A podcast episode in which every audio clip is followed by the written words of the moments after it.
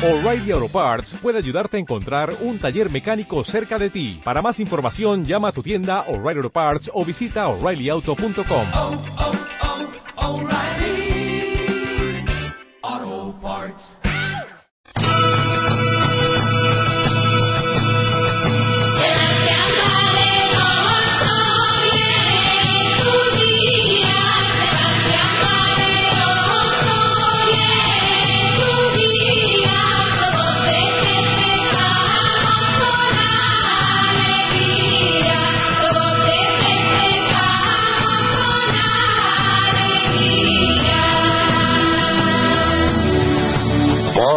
mi tierra con Manuel Trinidad.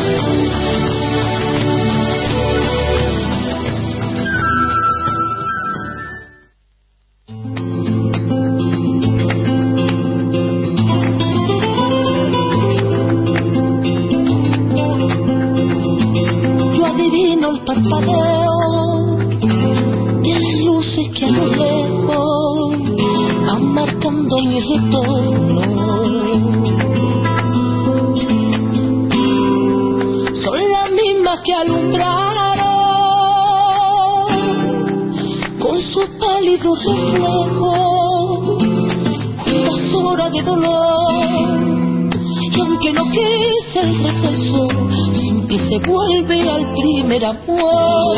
La vieja calle donde le codijo, tuya es su vida, tuyo es su querer. Bajo el volar, mirarme las estrellas que con indiferencia hoy me ven volver.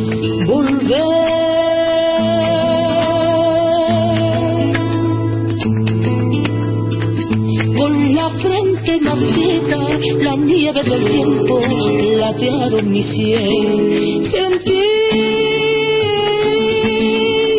que sopla la vida, que veinte años no nada, que febril la mirada, un lance en la sombra, te busca y te logra vivir. Buenos días desde Cáceres a todos los oyentes del Rincón Extremeño. Un sábado más estoy con todos vosotros en Voz de mi Tierra para llevaros historias interesantes sobre la tierra extremeña y sus gentes. Estamos escuchando una nostálgica canción cantada por Estrella Morente titulada Volver. Una de sus estrofas nos dice que 20 años no es nada.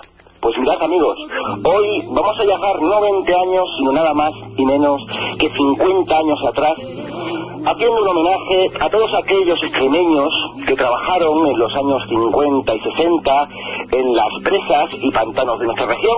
Precisamente eh, este trabajo hizo, mm, paró la enorme sangría migratoria que sufrió en aquella época la región, que viajaron muchos extremeños para Barcelona, País Vasco, Alemania, Suiza. En esa época se realizaron muchos pantanos. Precisamente la idea era aumentar los regadíos o también sobre todo para la producción de la energía eléctrica.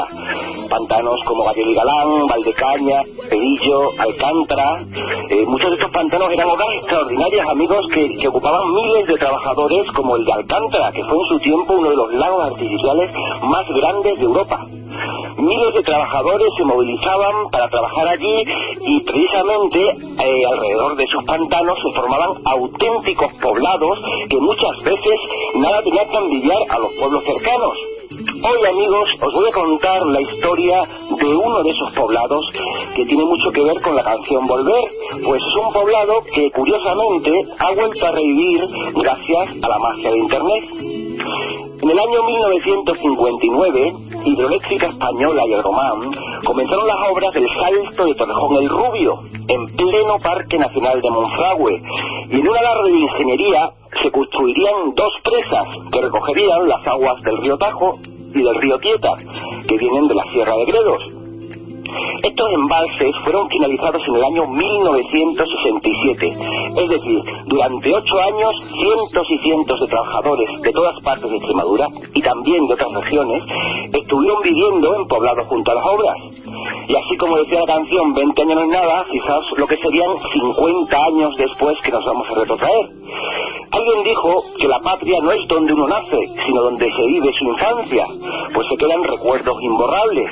Pues vamos a comenzar nuestra historia porque todo empezó cuando Fernando puso un mensaje en un foro de internet en el año 2006.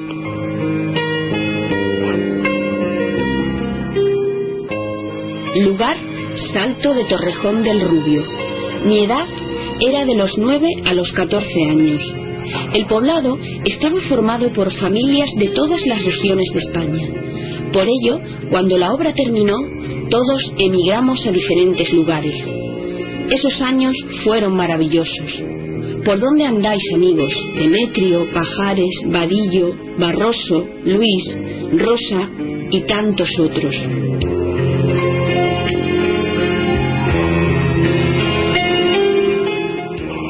Allí estuvo el mensaje durante tres años hasta que otro antiguo niño, Masi Martos, le respondía. Estuve en el Salto de Torrejón desde 1960 a 1967. Sí, recuerdo a Demetrio, Julián, Pajares, Vadillo, Don Miguel, Don Abel y muchos otros.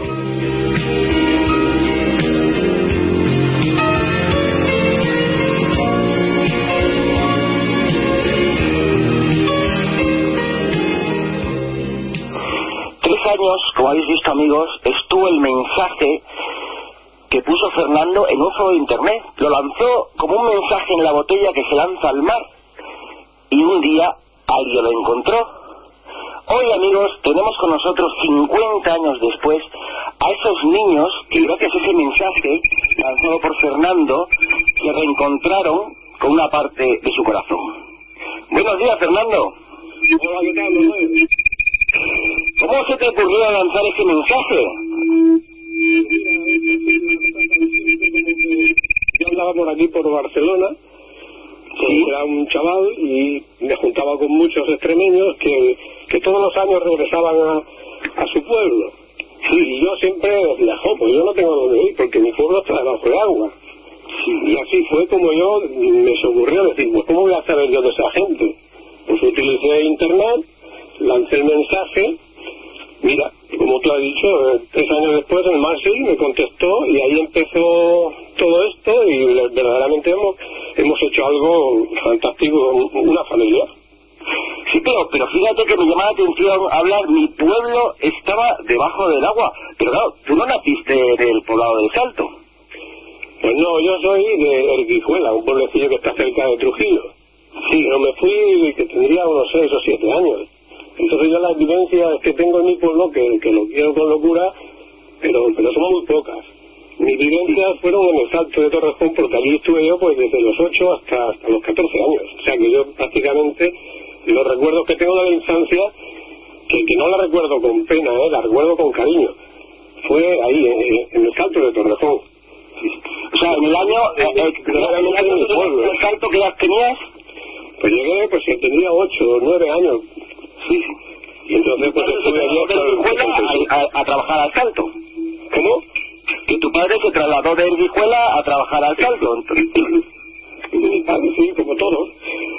Estaban por ahí trabajando, como podían aquí hoy un día, mañana en el otro lado, y, y la mitad de los días no, no podían cumplir el jornal, y aquellas obras, pues verdaderamente, pues, pues no sé, tuvieron un impacto social muy grande porque, o sea, todos los días iban a trabajar, todos los días se traían el jornal a casa, y eso, pues se notaba en, en la vida del salto que, que sería que había, que había dinero, había un nivel de vida muy, muy importante. ¿Y qué, y qué recuerdo tienes de ese primer momento de, de llegar al Salto? ¿Qué, qué, qué, qué recuerdo tienes? Pues mm, así, eh, son recuerdos así un poco fugaces, ¿no? Pero sí, recuerdo pues llegar y todo in- impactante, porque claro, de llegar a un pueblo pequeñito, mm, así, el, típico pueblo extremeño, a llegar a un sitio donde todas las casas eran iguales, con su jardín delante, y entrar y ver que, un comedor, tres dormitorios, un lavabo completo, luz, agua eléctrica, todo, o sea, todo, todo gratis y- y en un entorno tan tan bonito, pues, pues aquello para mí significó un impacto que, que- que, bueno, que me han- los recuerdos más bonitos que tengo, pues son de ahí. También, también tenemos con nosotros, queridos amigos, a Paqui Martos. Buenos días, Paqui. Hola, buenos días. Eh, tengo entendido que incluso antes de la construcción de la obra de Salto ya estabas correteando por, por aquella zona, ¿no? Bueno, por, los, por aquella zona en concreto sí, porque desde la Bazagona se hizo una carretera para dar servicio a lo que después sería el pantano del Salto de Torrejón. Esa carretera pues estaba hecha por los constructores hermanos Moya y mi padre era capataz. Entonces, junto con varias familias, por ejemplo, la familia Flores, Tardío, Eliseo, ellos ya estaban construyendo allí. Y esa carretera me mete muchos recuerdos cada vez que paso y llego hasta el salto, porque claro, fue un eje muy importante para dar entrada a todos los materiales. La cantidad de toneladas de cemento que desde Bazagona se trasladaron para hacer el embalse, por ejemplo.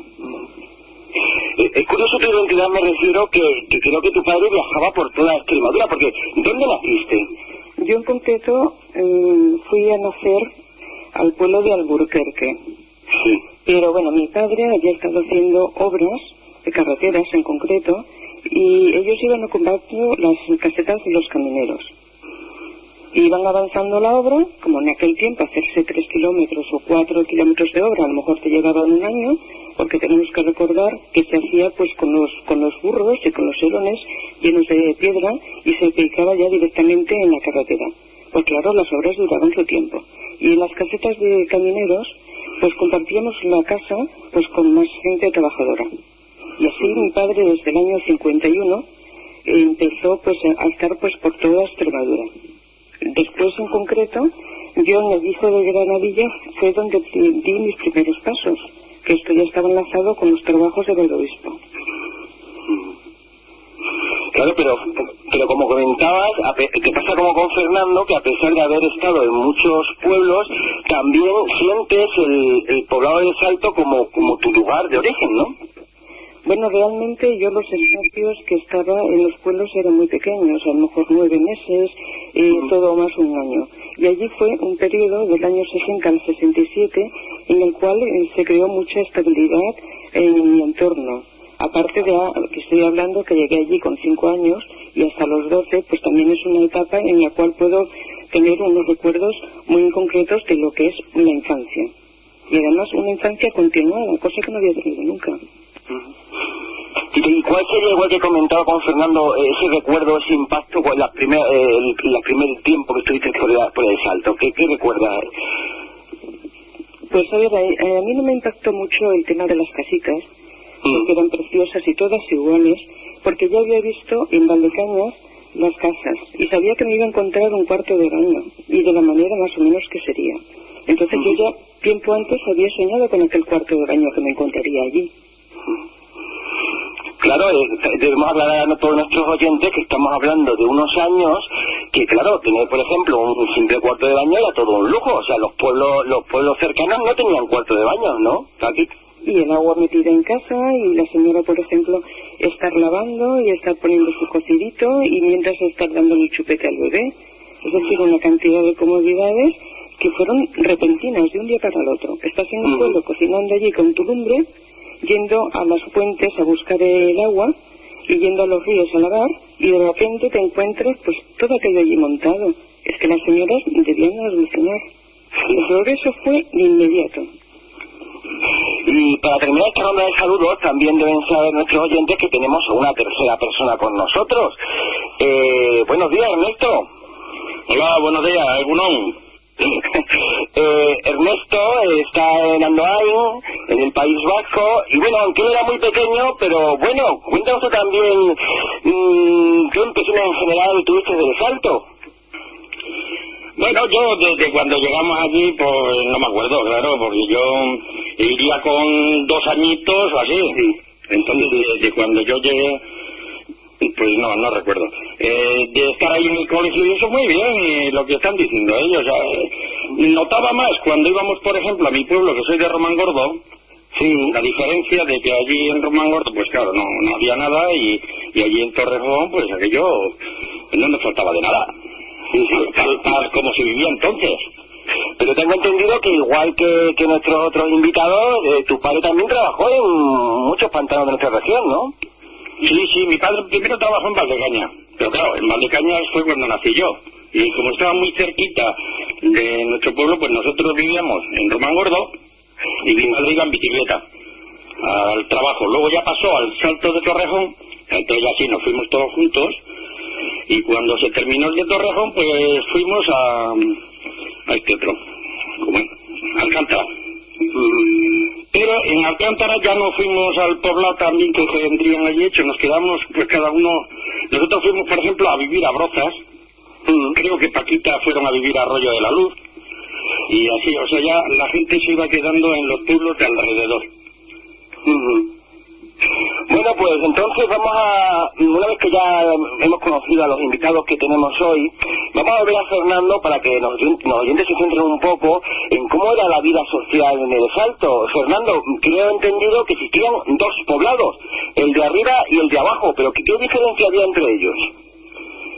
Bueno, la diferencia que había, pues, era que quizás, no sé, la gente de arriba, del poblado que estaba arriba, eran de plantilla, eran gente que trabajaban en la administración, tenían mejores sueldos y, bueno, se les notaba un poquito en el poder adquisitivo que podían tener, pero así a- en la escuela y los críos íbamos iguales, a lo mejor algunos llevaban un remiendo y los de arriba no lo llevaban pero por lo demás, de lo que era en cuanto a aseo, higiene y lo demás, un crío de otro no, no se diferenciaban nada. Ahora, claro, que cuando había una fiesta en el pueblo, pues por la ropa, pues quizás sí se sabía, pues, el que era plantilla, el que era eh, trabajaba en la administración, el que tenía un buen cargo, pues sí, pues, como en todos los sitios.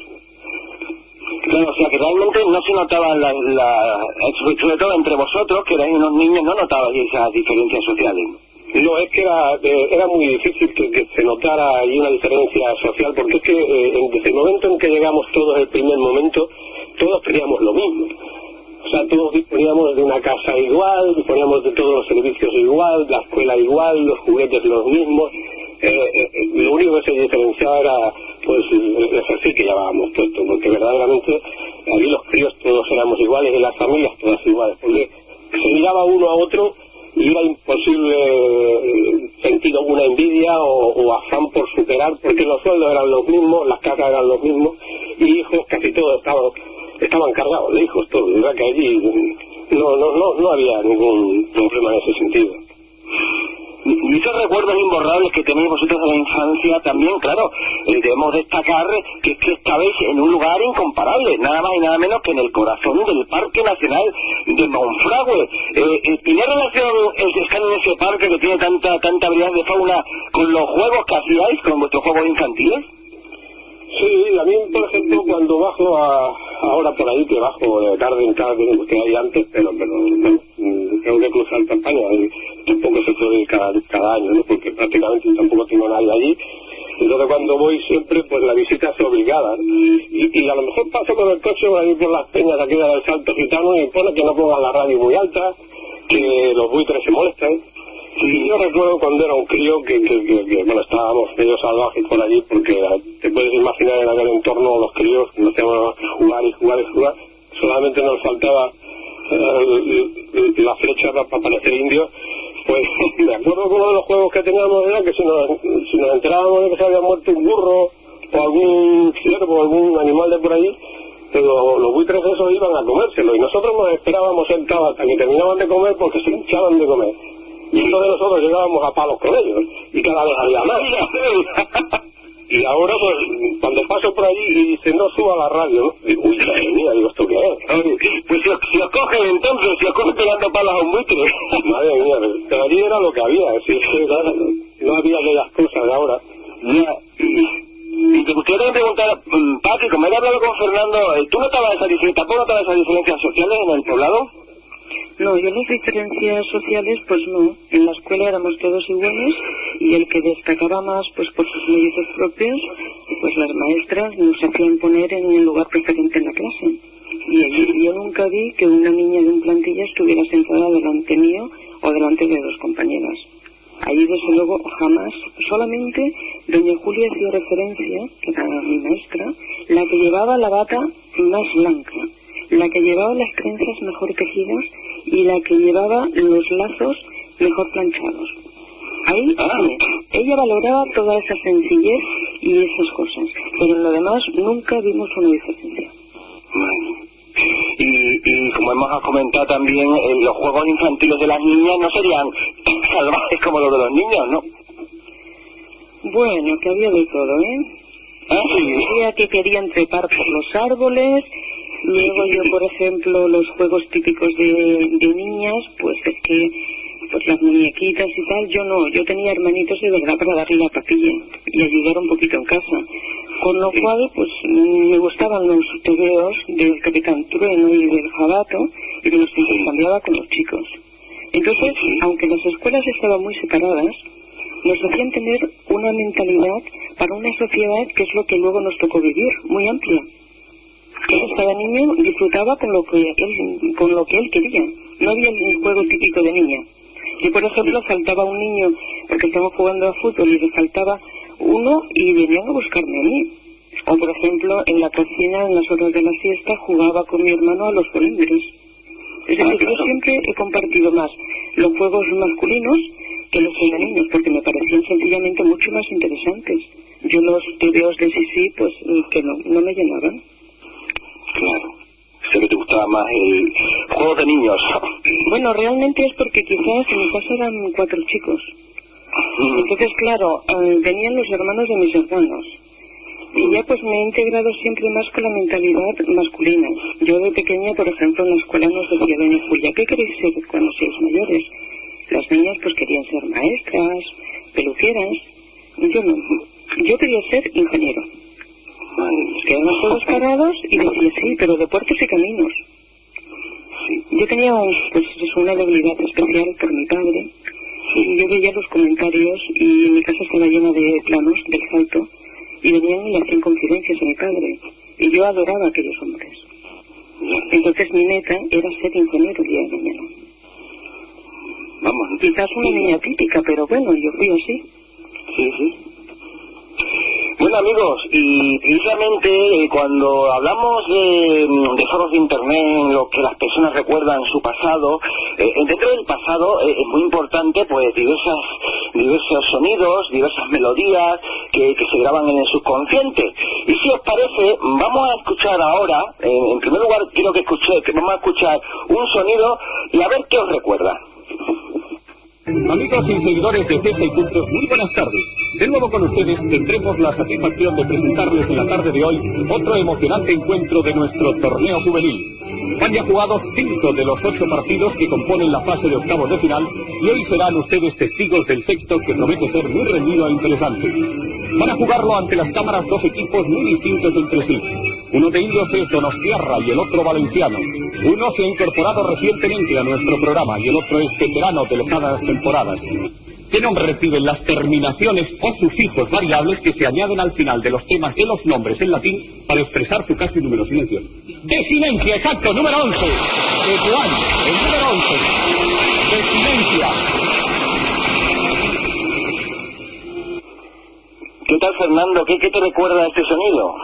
No, eso era, eso fue algo que don Miguel, el maestro nuestro, ideó un, un juego en la escuela para, para hacer igual que en el programa de fiesta y punto. Lo hacíamos nosotros a nivel de colegio y se creó una rivalidad entre los equipos que se formaron y, bueno, eso fue un- una cosa estupenda porque ahí aprendimos geografía, historia y aprendimos de todo porque todas las preguntas que se hacían habían sido acumuladas por todos los colegios, se echaban en una, en una urna y se iban sacando a, a- a ver qué preguntas había. Entonces, bueno, pues, eh, allí hacíamos, formamos, formamos varios equipos, el mío precisamente se llamaba el ABC, y yo era el capitán, y fíjate, pues no éramos de los peores, y, y sí, pues fue todo imitar lo que, porque es que, yo te digo, es que don Miguel, este hombre, era un tío listo, ¿eh? porque,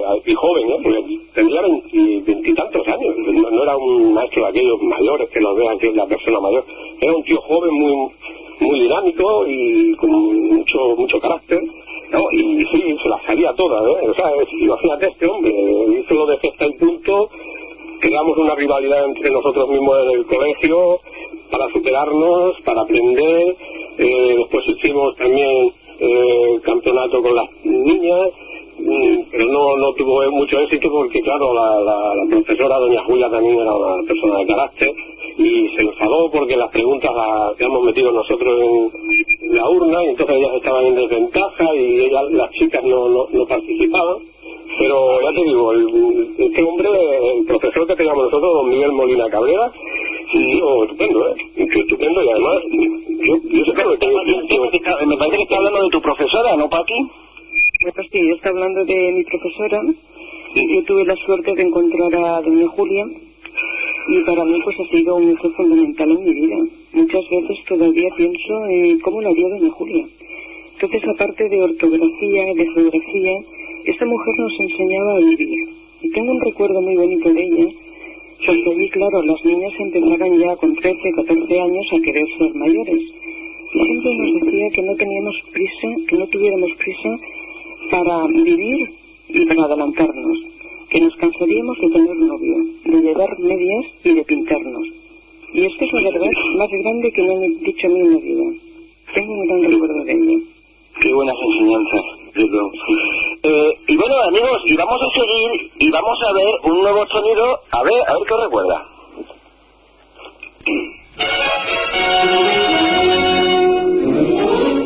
Yo soy aquel negrito del África tropical que cultivando cantaba la canción del colacao. Y como verán ustedes, les voy a relatar las múltiples cualidades de este producto sin par. Es el colacao, desayuno y merienda.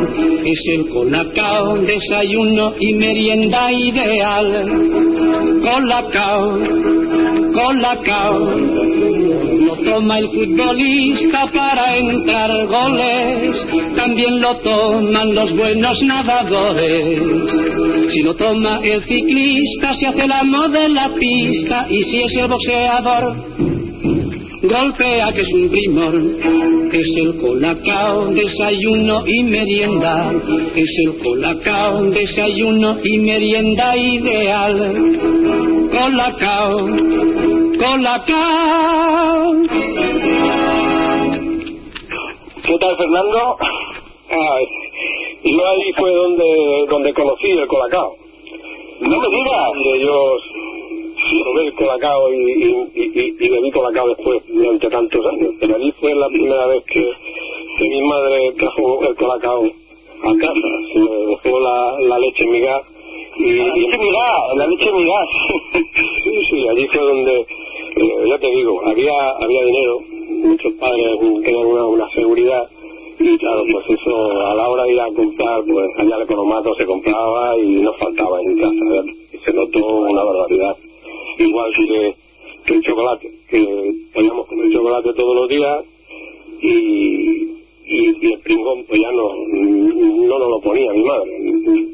Cuando veníamos del colegio y nos comíamos el pringón, pues ya no, el pringón no lo comíamos cuando, comi- cuando comíamos mediodía y después cuando llegábamos, pues había chocolate y los fines de los finales de, de, de mes, pues como cobraban por meses, pues se iba al economato y, y también compraba el, el chorizo del Rosario, que esto si hubo gente que no escucha la ley del salto, pues sabrá que el chorizo del Rosario en el economato, bueno, pues se a final de mes y duraba, pues imagínate, nosotros éramos nueve en mi casa, pues duraba lo que dura, pues nada. Y mi madre ya no sabía la pobre dónde esconderlo, ¿sabes?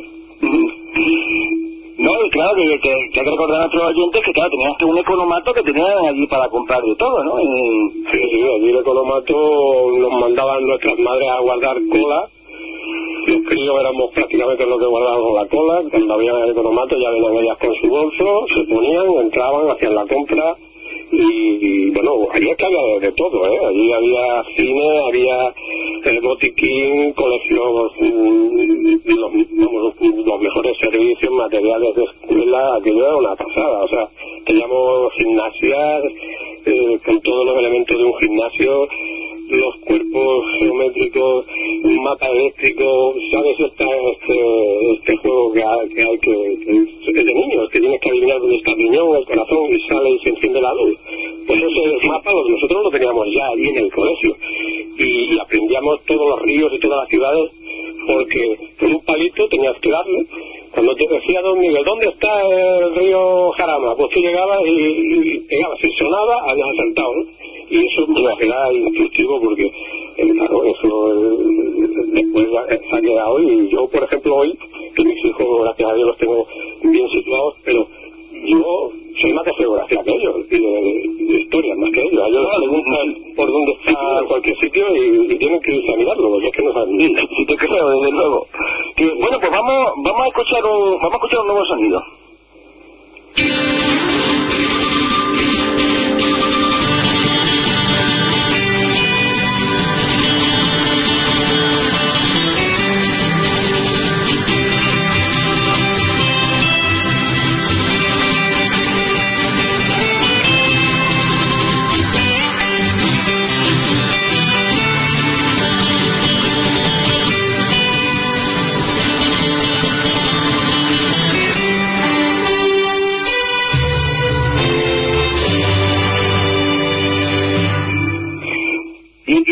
Se lo vamos a preguntar porque también tenemos por ahí, aunque lo he puesto al principio, a Ernesto, Ernesto, que aunque tú eres más pequeñito, pero este sonido, porque tú eres de los que más pones eh, cosas del pasado en el foro, ¿no?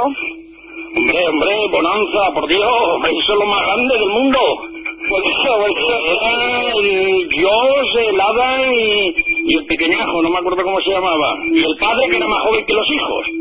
Sí, sí. Eso era, vamos, la ponderosa. Sí, sí, porque es que llegó un momento que a, a mí me comentaban que, que al principio se iba a ver televisiones a otras casas, pero llegó un momento que todos en, en el salto tenían televisiones, ¿no? Y todo, ¿no? Pues, todo no sé, yo sé que mi padre compró una televisión a plazos y en verano, como allí hacía un calor, bueno, y hace, aquello en verano es la, la, la. Y entonces eh, sacaban la televisión afuera a la calle y nos juntábamos todos los vecinos pues a ver las series que había entonces, ¿no? A ver la televisión. El Santo, eh, la gente de fútbol, y bueno, bueno, bueno. Madre mía. Bueno, pues pa- para terminar esta sección de melodías, vamos a escuchar una que que concretamente a Paqui le va a traer recuerdos. Escuchamos.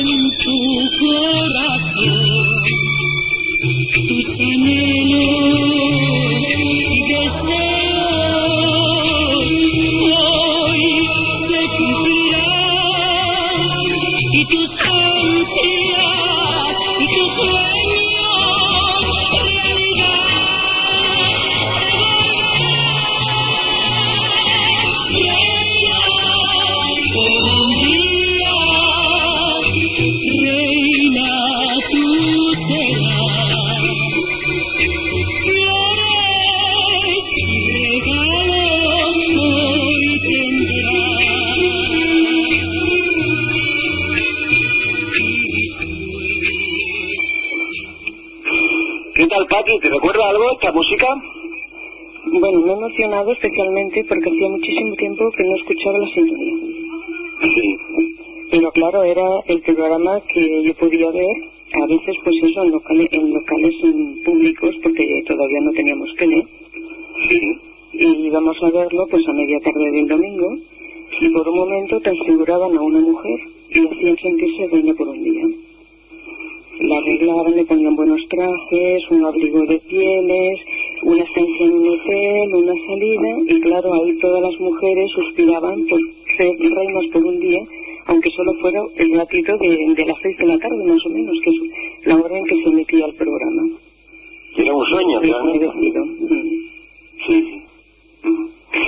Bueno amigos, y con, estas, con estos sonidos hemos recordado un poco, nos hemos retraído hacia los años 60, pero eh, vamos a hablar de un tema que, mm, aunque ellos siempre nos comentaban que para ellos siempre la vivencia en el Salto del Torrejón era un paraíso, era un paraíso, como hemos recordado, estaba en el Parque Nacional de Monfragüe, pero también debemos pensar que no todo era felicidad y hubo momentos realmente muy duros en el, en el Salto del Torrejón.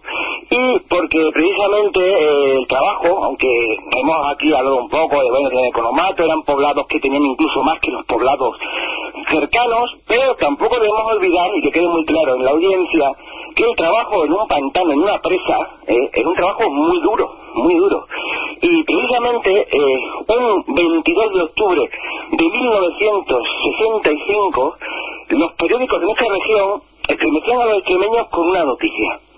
Accidente en la presa de Torrejón. Una de las compuertas de las rejillas del aliviadero habían cedido y una enorme tromba de agua se precipitó sobre el lecho del río, en el que amigos trabajaban 400 obreros. Algunos estaban a la luz del día trabajando, pero también muchos estaban trabajando en túneles.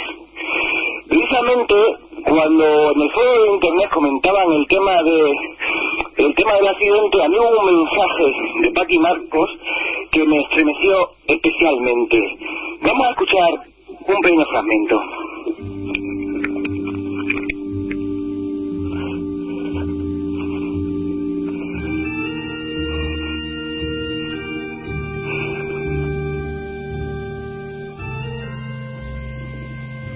Fuimos a la casa de dirección, donde después de pasar el día entero en la montaña sin comida ni agua, dos señoras nos ofrecieron leche y unas galletas que yo guardé en el único bolsillo de mi vestido. Tardé en quedarme dormida. Las mujeres acudían a ver a la señora Mesa para animarla e incluso inventaron una historia, que habían contactado con su marido y le suministraban comida. Yo no me lo creí. Me parecía más fácil haberlo rescatado. La señora estaba a punto de dar a luz y querían que así fuera antes de darle la mala noticia. Me quedé dormida escuchando el lamento de la mujer que no paraba de llorar.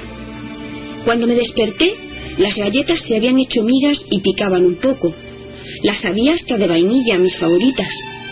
Desde que se conoció el accidente, había sido un valle de lágrimas. No pude llorar en ningún momento, ni cuando volvió mi padre que le daban por desaparecido. Lloré a los tres días. Tenía un nudo en la garganta. Ese niño nació sin padre y no fue el único.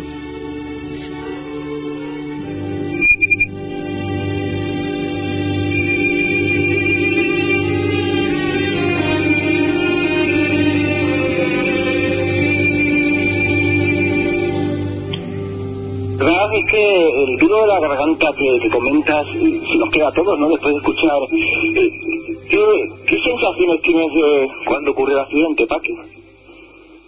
Bueno, mira, mm, estamos llamando a algo como accidente. Sí. Y yo he estado reflexionando estos días y aquello fue algo que se podía haber evitado. Sí. Y quería que quedara constancia. Porque fue una irresponsabilidad. Mm. Entonces, una vez aclarado esto, nos podíamos haber evitado ese gran accidente. De todas maneras, lo que sí te puedo decir es que no fue el único accidente y que hubieron otros también muy importantes, que nos iban afectando a todos de una manera u otra, depende de lo cercano que fueran las personas que iban falleciendo. Bueno, tu padre fue protagonista de, de eso que me comentas, ¿no? De algo que ocurrió con un accidente, ¿no? Bueno, mi padre tuvo la suerte de irse salvando. Lo único que tenía un puesto de trabajo, pues es muy complicado, en concreto el túnel del Tietar. Sí. Y el túnel del Tietar, pues era muy difícil la construcción y cualquier eh, mínimo accidente que se intuía, porque intuíamos los accidentes cuando sucedían, pues todos decían, lo primero, en el túnel de del Tietar, ya ha caído Benito Martos. Y claro, yo mi padre lo tenía cada momento pues pues dándolo por pues porque le pudiera ocurrir un accidente, como realmente pues ocurría en su corte, en su puesto de trabajo, ocurrió un accidente muy grave en el año 65, antes incluso del gran accidente. Sí. ¿Qué ocurrió concretamente? Que algún turno me comentabas una vez, ¿no? Bueno, en concreto, a ver, mi madre eh, estaba fuera de cuentas, a punto de dar a luz a mi hermano pequeño, y el corte, el trabajo, lo tenían pues 12 horas mi padre y 12 horas Julio Morales. Iban turnándose las, eh, se iban turnando pues eh, los, eh, los horarios. Y Julio Morales ofreció a mi padre para no hacer, para que él hacía las noches, no vaya a ser que mi madre se pusiera a luz y lamentablemente en esas noches que le correspondía trabajar a mi padre hubo un accidente y murieron cinco personas. Una de ellas el capataz Julio Morales. Que fue el que, cambió el turno, me comentabas, ¿no? Sí, él mismo se ofreció a mi padre para cambiarle el turno. Claro. Por si mi madre se ponía de parto, que mi padre en la noche estuviera en casa. Bien, bien. Quería comentar mm,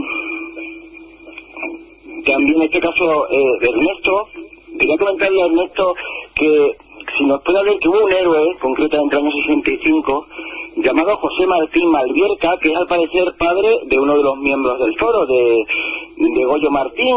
Eh, ¿Por qué se lo consideró héroe, Ernesto? Bueno, pues este, sí, este, este hombre pues estaba trabajando mm, al- por encima de la compuerta esta que, que cedió. Allí andaba, tenía una grúa, ¿no? Y entonces pues eh, le prepararon enseguida eh, una jaula, le ataron en la punta de la grúa y, y la echaban para abajo y iban sacando a la gente pues que estaba allí atrapada, ¿no? De, con el agua y historias de estas. Y este hombre, por lo que se ve, llegó a sacar a unas 60 personas de allí. Claro. Que si no la hubiese sacado con la grúa, pues claro, se la hubiese llevado el agua. Sí, que nos comentaban que, claro, en la, en la época las medidas de seguridad quizás no eran muy, como deben haber sido también, ¿no? Hombre, las medidas de seguridad, si, si, si, si se hubiesen empleado las medidas que se emplean ahora, aquello no hubiese pasado ni de coña. Claro, eh, es que lo que no puedes hacer tú, un experimento con una compuerta, ¿no? Abrir una compuerta o- con, con 400 personas trabajando debajo, vamos, eso no se le ocurre a nadie. Fue un accidente porque porque todos los accidentes normalmente suelen ser pues por una imprudencia o, o algo así, y eso se tiene que tomar por accidente. Claro, la culpa, el accidente es accidente, pero alguien tiene la culpa. Claro. Y en aquel momento, claro, eh, si ellos hacen la prueba o lo que estaban, lo que tenían que hacer, pero sin personas trabajando allí debajo. Es que no se ha dicho todavía, allí murieron de 70 personas para arriba en ese accidente. Habéis dicho que hubo un accidente, pero no se ha dicho el número de fallecidos eh, llegaba a los 70, más los que desaparecieron que no se ha vuelto a saber nada de ellos. Y como, como el tiempo se está acabando, hay una cosa muy importante que quiero que comentes, Ernesto, que al parecer había una placa que recordaba a, a- estos fallecidos y desapareció y, y- y algo estoy reivindicando. Cuéntanos un poco del tema. Sí, sí, sí, allí había una placa en el poblado de arriba, en la iglesia, fuera de la iglesia, pues había una placa con el nombre de los fallecidos en el accidente. Y aquí, pues como a alguno igual le estorbaría, eso hacía feo, también igual se espantaban los buitres, como decía Fernando, ¿no? Por haber allí una placa, pues igual, eh, no sé, o ponían los huevos cuadrados, o... Y entonces, pues, la han tirado. Han cogido lo- con excavadoras y esto, y allí ha desaparecido, allí no ha quedado nada. Entonces yo me puse en contacto con el presidente de la Junta de Extremadura, José Antonio Monago, yo le mandé una carta pues explicándole lo que pasaba, ¿no? Que a ver si por favor, pues volvían a colocar otra vez esa, o la placa esa, si la tenían escondida en algún sitio, guardada en algún sitio, o si no, pues harían una nueva. Eh, él ya me devolvió la pelota como que eso es, eh, era tema de los ayuntamientos al, que corresponde el término donde sucedió el accidente. Bueno, entonces yo me he puesto en contacto con el alcalde del Torrejón el Rubio. El, el alcalde de Torrejón el Rubio eh, dice que eso corresponde al ayuntamiento de Toril. He hablado con el alcalde del ayuntamiento de Toril, eh, Benjamín se llama este hombre. Bueno, dice que hará lo que pueda, que primero que iba a hablar con, con los de Iberdrola, que parece ser que fueron los que tiraron lo que tiraron aquello, lo que quedaba del poblado, ¿no? Pero bueno, que esto estaba puesto hasta hace 8 o 9 años, ¿eh? Estaba allí. O sea, que no es que se tiró hace 40 años, no, no, no, no. Esto ha estado allí años. Claro, queremos que de eso y sobre todo, se nos está acabando ya el tiempo. Eh, Tini, me gustaría también darte, si quieres hacer alguna pregunta o que quede también claro el tema este de, de la placa. Buenos días, Tini. Buenos días, Manuel, y bueno, buenos días a todos de nuevo. Eh, no, el- vamos, la, la historia yo creo que, aparte, muy bonita. Eh, buenos recuerdos, también algún que otro recuerdo malo por esos accidentes. Y la verdad pues un tema muy interesante que has traído Manuel como siempre, como todo lo, lo que sueles hacer.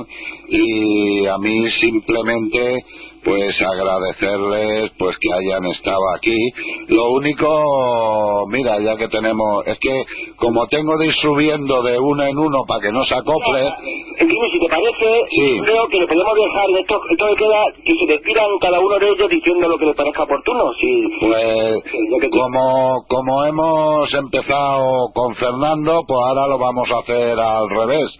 Eh, Fernando, buenos días de nuevo. Hola, ¿qué hay? Buenos días. Pues bueno, si quieres agregar alguna cosita, nosotros por nuestra parte agradecerte mucho que hayas estado aquí. Eh, Fernando vive actualmente en Barberá del Vallés, o sea, cerquita de aquí de Barcelona. Sí, sí, estoy aquí al lado, sí. Que es como le decía Manuel, digo, se podía haber venido para los estudios. Claro, sí, pero ya, ya impactante esto de hablar por la radio así, cuanto más si me pongo ahí. No, me, ha costado mucho, ¿eh? No te creas que, que yo estoy muy bien, pero me ha costado. no, no te creas, Fernando, si aquí estamos en una terracita a la mar de bien tomándonos nuestros churritos con café con leche y esas cosas. Pues, Fernando, Yo lo único que te puedo decir con respecto a lo que estamos tratando es que el, el salto de Torrejón fue eso, un salto, un salto a nivel de, de, hombres, de mujeres y de niños. Y, que aquellos, pues yo los recuerdo con mucho cariño, fueron unos años preciosos. Luego después tuvimos que emigrar, a, a mí me tocó a Cataluña, te encuentras en la realidad de la vida y bueno, pues seguimos navegando y seguimos luchando y sin, sin nostalgia y sin pena. La época que nos tocó vivir, la vivimos, significó mucho y, y seguimos la brecha. pues Fernando, muchas gracias por haber participado con nosotros y bueno, pues a ver, si tienes oportunidad, sigue con nosotros todos los sábados este rinconcito extremeño que hacemos de 9 a 12 del mediodía. Pues sí, yo, mira, eh, como tengo tantos hermanos, lo, lo primero que he hecho ha sido comunicárselo y digo, oye, si estáis haciendo los, los oficios en casa, de limpieza, de esto y lo otro, pues en vez de poner a, yo sé, a los políticos a las tertulias, poner a Tini Grasera, que este tío es un tío que se enrolla bien. Yo es que sabía de ti porque yo me relaciono un poco con la casa de Extremadura. De. Barberá, sí, sí. Tiene- Y bueno, he oído hablar de ti, eres de Aciuchal, No, yo no, mi padre. Con tu padre. sí. Sí, es que además mi padre iba mucho por Sabadell y Barberá del Vallés. Y mi, y mi tío Pepe también. A su tío le escuché yo que fue un hombre que me puso los pelos de punta. le escuché recitar la nacencia del chamizo Sí, que es verdad. y me quedé, me quedé, me quedé helado, me quedé helado cuando lo, cuando lo sentí. Pues Fernando, ya sabes, corre la voz que un rinconcito de Extremadura está aquí todos los sábados. Sí, pues mira, yo la verdad que muchas veces cuando estoy trabajando, como me permiten tener la radio, mm, solamente escucharos ya, ya te, te, te remueve por dentro y es grato. Por lo tanto, tienes un oyente más. Gracias Fernando y hasta siempre. Muy bien, igual. adiós. Bueno, Ernesto, también lo mismo. Ernesto en Andoain, en el País Vasco. Eh, también muchas gracias por haber participado en esta historia. Y bueno, también a través de Internet, desde el País Vasco, nos puedes escuchar. Sí, sí, sí, ya estaremos ahí con la oreja puesta. Lo único decir, decir, eh, ahora que la- os queda poquito tiempo, ¿verdad? Sí. Bueno, que, a ver, que vamos a, a tener una reunión eh, ahora en Semana Santa. Nos, nos queremos, eh, vamos a hacer una comida de gente que vivimos ahí en el Salto, por si hay gente que nos está oyendo y se quiere apuntar, gente que haya oído ahí, pues que aprovechen ahora y, es una manera de que nos volvamos a ver. Pues, Porque yo, por ejemplo, a Fernando le conozco desde el foro y esto, pero vamos, en persona no nos conocemos y a Paquita tampoco. pues ya, ya sabéis, la reunión esa y os volvéis a encontrar. Sí, sí, muy bien, venga. Un abrazo, Ernesto. Saludos a todos, venga, un abrazo. Adiós. Agur. La Paquita Agur. también, despedirla y sobre todo que le quiero dar unas gracias muy especiales, porque claro, en todo momento ha querido colaborar con el programa. Paqui. ¿Paqui? Bueno, Ah, sí, hola, sí. hola, Ha sido, ha sido un placer poder eh, contactar con vosotros. Tenemos muchísimo que agradecer a Manuel Trinidad, que nos ha permitido estar en ese foro y para nosotros es un enlace singular. Y bueno, eh, decir que le hemos invitado a esta reunión que tenemos. Y- Ah. Y, yo creo que podría salir otro próximo programa. Pues, ¿por qué no, Manuel? Ya lo sabes.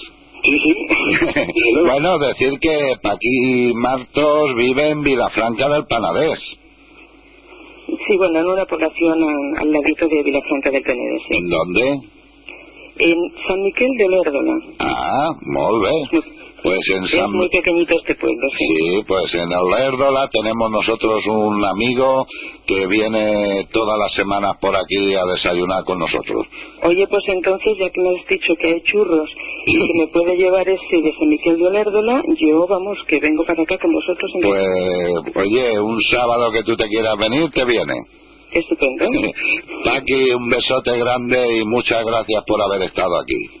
Muchas gracias a vosotros. Adiós, Paqui. Bueno, don Manuel, Bueno, pues nada, como Tanto- hemos, tan- hemos, hemos hecho... tanto miedo que tenías. No, hombre, es que claro, normalmente nunca hemos tenido a tres personas eh, antena y la verdad es que merecía la pena, merecía la pena y todavía te puedo comentar que había más invitados que querían intervenir, pero claro. Bueno, pues a eso... Sí, todo lo que hemos podido, eh, lo que hemos podido. No, Manuel, a esos invitados que Sí. quieran luego participar cuando abramos líneas de teléfono sobre las 12 menos 20, que nos llamen rapidito, rapidito y bueno, pues de ahí pueden enviar un saludo a nuestros invitados de hoy y decirnos alguna cosa. Pues de acuerdo, pues ya saben que, a- que al final del programa tienen un espacio también si alguien quiere dar cualquier opinión. Pues Manuel, la semana que viene más. Sí, a ti te ha gustado el tema, ¿no? A mí me ha encantado esas historias, esos recuerdos de Bonanza que yo también lo veía. También veía Reina por un día, aunque a mí no me hicieron reina, pero es igual. Y, y bueno, y más, porque también está el Santo. No, yo, yo lo sé que te va a gustar mucho porque sé que eres un, una- un chico joven y te va a gustar mucho eso, esas melodías. Eso, eso que va, una indirecta. No, no, no. Vale, ya te lo diré a final de mes, Manuel. un abrazo, Manuel. Un abrazo. Adiós. Ay, Dios mío, pues ahí teníamos, como siempre, voz de mi tierra, con Manuel Trinidad. Excelente trabajo, como de costumbre, y además se lo ocurra de verdad. Vámonos a las noticias de las 11 y nos iremos a Cáceres con Jesús Baño.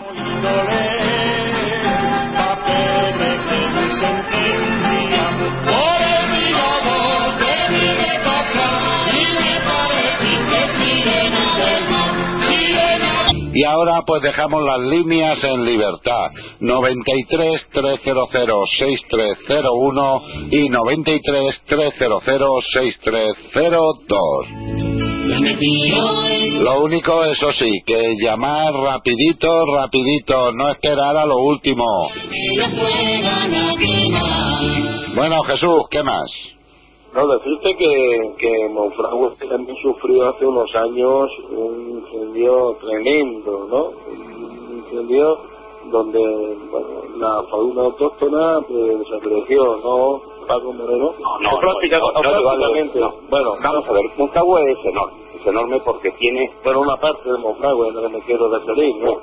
es que es enorme, tiene casi 18.000 hectáreas de terreno, o sea, lo que es lo mismo, 180.000 180 mil millones de, de metros cuadrados, de una superficie muy grande. Pero el, incendio fue incendio tremendo, se volcaron, vinieron, vinieron aviones, eh, estaban en la base de Talavera la Real, vinieron de Murcia, vinieron de muchos sitios a pagar el encuentro, o sea, provocaron porque sí, tenemos que tener en cuenta que es una persona más rica en todo, en todo, eh, de, de Europa, no de Vamos, vamos a atender una llamada que tenemos. Vamos a ver. Buenos días, por la 01. Buenos días, Tini y compañía. Hola, ¿con quién hablamos? Con Antonio de los Caracoles. Antonia. Sí, mira lo que te digo, que yo llamo para felicitaros a ti y a todo ese equipo tan grande que tenéis Mm, este programa porque es divino, ¿eh? Aunque yo, sabes que yo no soy de eso, que Ya, ya. Mm. Andalucía, pero me gusta una barbaridad, ¿eh? Pues muchas gracias, Eh, Antonia. Adelante y que no nos falten nunca. Ojalá así sea. Saludos a Jesús y a toda la familia. A todo el mundo. Gracias, Antonia. Dale, Un abrazo. Pues dejamos libre la 01, vámonos por la 02. Buenos días. Buenos días. Hola, ¿con quién hablamos? Miguel Molina Cabrera. Miguel Molina Cabrera. Me han mencionado mis alumnos como don Miguel. Anda, usted era el profesor. Sí, señor, soy yo el profesor. Hombre, ¿de, de dónde nos llama? Desde Albacete. Desde Albacete y nos está escuchando por internet. Efectivamente, he, estado, he intentado cuando han estado hablando ellos a las 10, Sí. 18 minutos más o menos, he intentado llamar, pero luego después incluso he mandado un mensaje por internet para decir que estaba intentando. Anda, pues De no. modos, digo, bueno, pues como Pues no, no lo, no lo he visto. ¿Y a, y a dónde, a qué de esto lo ha enviado? eh, pues a la página a la página web de, de la emisora. Ah, vale, la habrá enviado a la de info arroba. Ya, pero esa no, no la tengo abierta. Bueno, no, Bueno, es igual. No, y aparte es que teníamos todas las líneas cogidas. sí, sí, estaban ocupadas permanentemente. sí. sí, sí. Muy bien. Bueno, pues don Miguel, ¿qué le, qué le ha parecido esos recuerdos? Pues muy bien, me han gustado mucho porque, como acabo de decir a Fernando, que he estado hablando con él hace un minuto, Mm. eh, porque dice, estaba nervioso y tal, pero no, no hace falta porque lo cierto es que lo lleváis tan en el alma que, que al final, con solo que os pincharon un poquito, os ha salido todo lo que lleváis dentro. Y como estaban llenos de recuerdos muy, muy entrañables, pues entonces eh, las ha salido fantásticamente. Pues y, y tanto que sí, tanto que sí. Y bueno, pues buenos recuerdos que además ellos han podido trasladarnos a todos nosotros y, y bueno, a, a don Miguel lo han nombrado, como no. No, me han dado muestras, no solamente ahora, sino a lo largo del foro, eh, porque incluso me localizaron, Fernando me localizó, Sí. me, me han localizado por teléfono y, y- y me han dado muestras evidentes de cariño. Pues había un tal Demetrio que no sé si nos llamará, que decía que también quería entrar, pues ahora a ver si puede y nos llama. Pues don Miguel, muchas gracias. ¿Esto lo van a publicar, la conversación? Sí, señor. Lo, en, en el programa iVoz que tenemos en la página nuestra de Radio Unión Cataluña, que hay un apartado que pone iVoz, eh, Radio a la Carta, ahí usted entra y en el programa El Rincón Extremeño busca la fecha de hoy y lo puede descargar. No, sí, bueno, muy- muchísimas gracias. Lo que quiero es que mis alumnos sepan que, que- que he seguido el programa. Ah, pues ahí, ahí, ahí lo podrá encontrar. Muy bien. Gracias, don Miguel. Un abrazo. Un abrazo. Pues bueno, don Miguel, el profesor de aquella época. La 02 la dejamos libre, 01. Uno más por Anda que nos vamos, que tenemos dos llamadas. Eh, buenos días. Buenos días. Hola, ¿con quién hablamos? Eh, con Demetrio, por fin estoy aquí. Hombre, Demetrio, me has dicho que querías participar, lo que pasa es que no, no teníamos más líneas de teléfono. Se me ha complicado la cosa, oye. Bueno, No, que ha sido un programa muy bien hecho, muy bien enfocado por Manuel Trinidad. Y la verdad es que Fernando, Paqui y Ernesto han estado que parecían profesionales de la radio. no, sí. Los nervios entran parte del juego, pero yo creo que los han sabido superar. No, no, y No es tanto. fácil, Yo- es fácil hablar cuando te está escuchando tanta gente, la verdad. Yo, yo para mí han estado muy bien y bueno, pues ha salido todo sí, eh, estupendo, digo yo. Y además, pues bueno, esos recuerdos y esas cosas que nos contaban de niños. Sí. Y bueno, tú, Demetrio, también viviste eh, esa época, ¿no? Sí, estuve ahí desde el. Bueno, eh, con cinco años hasta los 13 años. Estuvimos ahí en el Salto. Y la verdad es que fueron muy buenos los recuerdos, mm, a pesar de los accidentes que hubo, que hubo bastantes. La seguridad en el trabajo no es lo que hoy día, claro, es que en las grandes obras siempre pasan accidentes. Y en aquella época, pues más todavía. Hombre, y tanto. Yo, yo recuerdo, pues, eh, cuando el accidente de mi padre, por ejemplo, Mm. que casi fue recién llegados allí, eh, una- un camión estaba trabajando en el túnel y un camión se les cayó encima, muriendo un compañero de mi, de mi padre y a mi padre pues lo tuvieron que amputar el brazo derecho. Mm. Hombre, eh, sigo trabajando allí, pudo seguir trabajando allí, no como otros, que el mismo día que llegaron se accidentaron y tuvieron que marcharse de allí. Ah. Y Demetrio, ¿también tuviste a don Miguel? Sí, por supuesto que sí. Como- aparte de otros maestros, eh, mi maestro final don Miguel, Ah, al que no he podido escuchar. bueno. Sé que han estado hablando ahí. Ahora hace un momentín. Pues me lo he perdido. Pues Demetrio, muchas gracias por habernos llamado y por haber participado con nosotros en este rincón extremeño y espero que nos escuchen muchas veces más. Demetrio, ¿de dónde nos llamas? Eh, desde Zaragoza. Desde Zaragoza. Sí. Pues muy bien, Demetrio. Que no, que no sea la última vez y, y vuelves a escucharnos y nos vuelves a llamar y nos sigues explicando más cositas. Vale, eso espero. Un abrazo. Gracias. Adiós. Bueno, pues ahí teníamos a Demetrio y vamos ya pues con la última llamada. Buenos días. Hola, buenos días, Tini. Soy Hola. Hola. Buenos días. Eh, bueno, pues una vez más para felicitaros por el programa tan maravilloso, para felicitar a Manuel por esos momentos tan gratos que me ha traído a la memoria.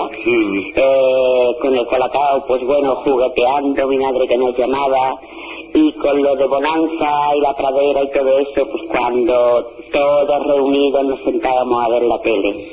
Me ha traído unos recuerdos tan gratos, tan gratos, que le estoy muy, muy, muy agradecida. Pues de nada, Anita. Vale, pues un beso para todos y un buen fin de semana para todos y que haga muchos programas de estos porque la felicidad es interna. Esperamos que así sea. Vale. Un abrazo. Hasta luego, tío. Adiós. Adiós, adiós. Bueno, pues la verdad que sí, recuerdos de, de aquel salto, de aquella presa que se hizo. Eh, Jesús. Yo recuerdo Tini porque, claro, yo soy de al lado, ¿no? Y mi padre estuvo trabajando allí en la carpintería del pantano de Cabrón del Rubio. ¿no? Y, y organizaban unas capeas y unas fiestas para los propios empleados de allí del Santo de Torrejón. Eh, no sé si Manuel te ha dicho que aquello era de hidroeléctrica española o algo así, ¿no? Y, y la verdad que, que bueno, que ha- había un economato bastante asequible para Je- todos aquellos Jesús, Jesús. Sí, Vamos a recibir la última, va. vale.